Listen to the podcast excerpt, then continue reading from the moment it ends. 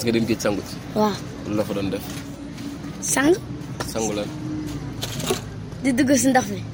Yow kana àndoon ma sama mag. C'est avec une insouciance déconcertante que cet enfant, âgé d'une dizaine d'années, se jette à l'eau sans aucune surveillance. Comme lui, des centaines d'enfants sont venus se baigner sous le regard médusé d'Aziz Bara. Ce riverain s'émeut du nombre de jeunes qui fréquentent cette plage de Guédiawaye qui est pourtant réputée très dangereuse.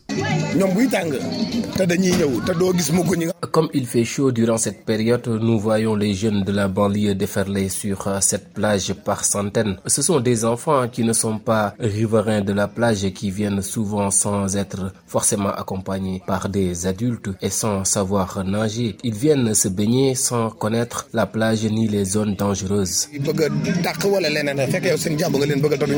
À la question de savoir s'il y a des maîtres nageurs, Aziz Bara est catégorique. non non non non non. Non, non, non, il n'y a pas de maître nageur ni de personnel de surveillance qualifié. C'est chacun pour soi. Des fois, nous essayons de rappeler les jeunes à l'ordre, mais ils te disent carrément que tu n'as aucune